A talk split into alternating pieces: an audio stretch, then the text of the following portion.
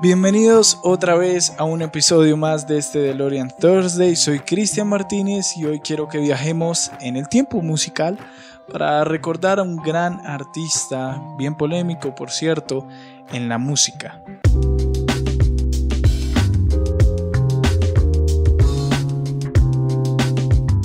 Pero primero quiero que celebremos juntos porque en un día como ayer, 30 de septiembre, se celebra desde el año 2014 de hecho el Día Internacional del Podcast y para los que no tienen muy claro qué es un podcast, pues la forma más clara de entenderlo es como el hijo del radio.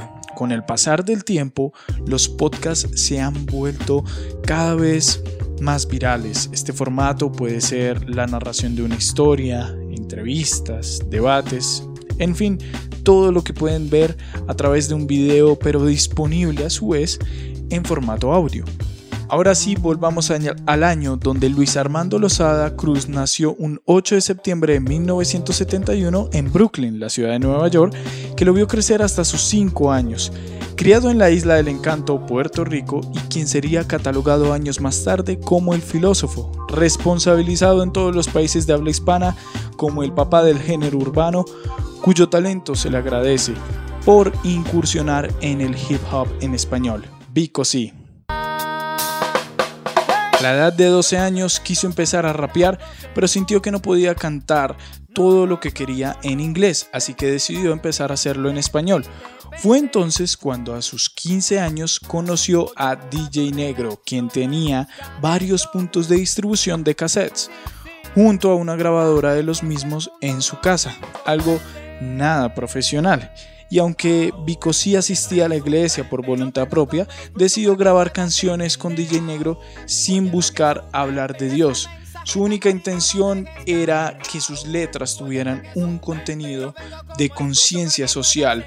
Luego de terminarlo, y para la sorpresa de él y su amigo DJ Negro, en menos de seis meses los cassettes estaban regados por toda la isla de Puerto Rico y lo único que habían hecho estos futuros padres del género había sido distribuirlo por su cuenta.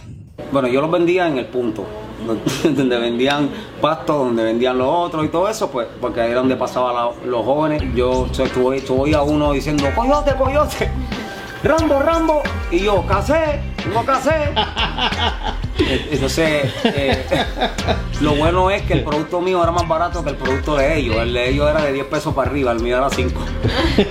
La costumbre de la gente, como lo mencionamos anteriormente, era comprar cassettes y si les gustaban, pues iban a ir a recomendarlo y prestar su cassette a otro de manera sucesiva, cosa que en América Latina era muy popular ya que la publicidad era más de un voz a voz que de cualquier otra campaña publicitaria que se pudiera hacer en el momento.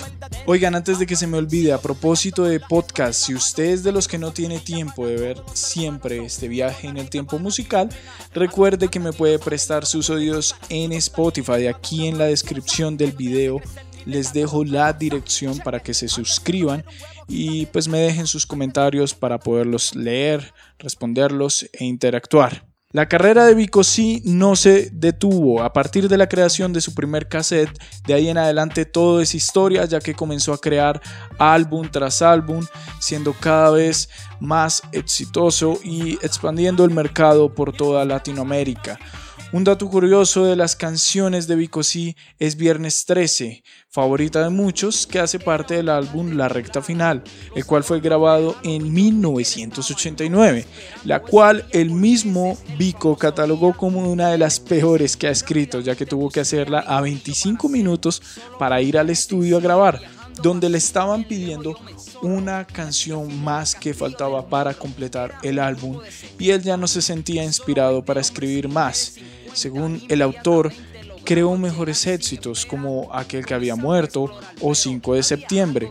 La canción que le escribió a su hija es esta, 5 de septiembre, estando bajo una condena en prisión de seis meses y razón por la cual las emisoras y tiendas discográficas cristianas iniciaron una discusión entre sacarlo o no de los medios, ya que no era bien visto por los dueños de las emisoras que un artista cristiano estuviera en prisión. Además, todo el tiempo era criticado por sus adicciones a las drogas y sus recaídas. Una de ellas fue la que tuvo al recibir la noticia de que su madre había fallecido.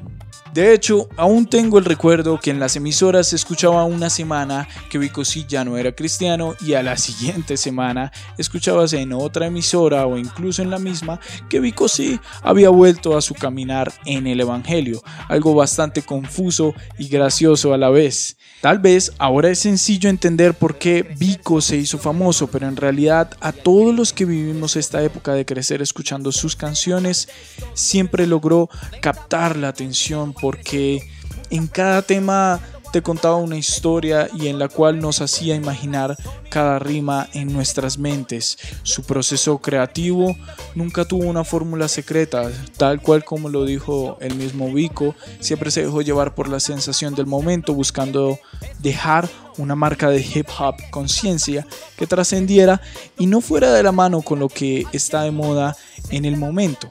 De hecho, eso hace parte de lo que Vico sí más critica hoy en día, el enfoque e importancia monetaria que los artistas actuales mantienen. De allí que Vico sí tenga canciones donde critica a otros artistas y que han generado gran polémica en el medio urbano. Una de las más recientes fue hacia Residente, por su estilo de vida y forma de componer sin embargo, cuando le preguntaron a René, su única respuesta fue mostrar absoluto respeto y admiración por el que todos llamamos el papá del hip hop latino gospel. De hecho, Vico es tan vieja escuela que Osuna es hijo de un bailarín de él, a quien le decían así, Osuna. Vicosí ha grabado con Jarabe de Palo, Tego Calderón, quien es un gran amigo suyo, Sin Bandera, Arcángel, Cultura Profética, Andy Montañez, La Mala Rodríguez, Gilberto Santa Rosa y muchos más. Su vida es de película y es por eso que lanzó su película bibliográfica en 2017 llamada La vida del filósofo, donde cuenta parte de su historia rodeada por fama, problemas con su familia, drogas y una vida que al final logra desenvolverse hacia lo que Vicosí es hoy en día y como lo conocemos.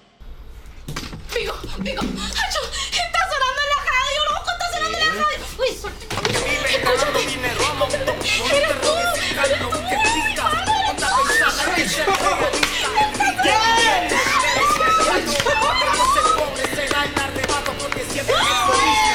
Díganme qué canciones o grupos les gustaría que recordásemos en nuestro DeLorean Thursday y no olviden que en la descripción del capítulo queda la playlist de Spotify donde podrán encontrar todas las canciones que estamos visitando en este podcast. Suscríbanse para que la campana les avise cuando salgan nuevos capítulos y no olviden compartir. Chao.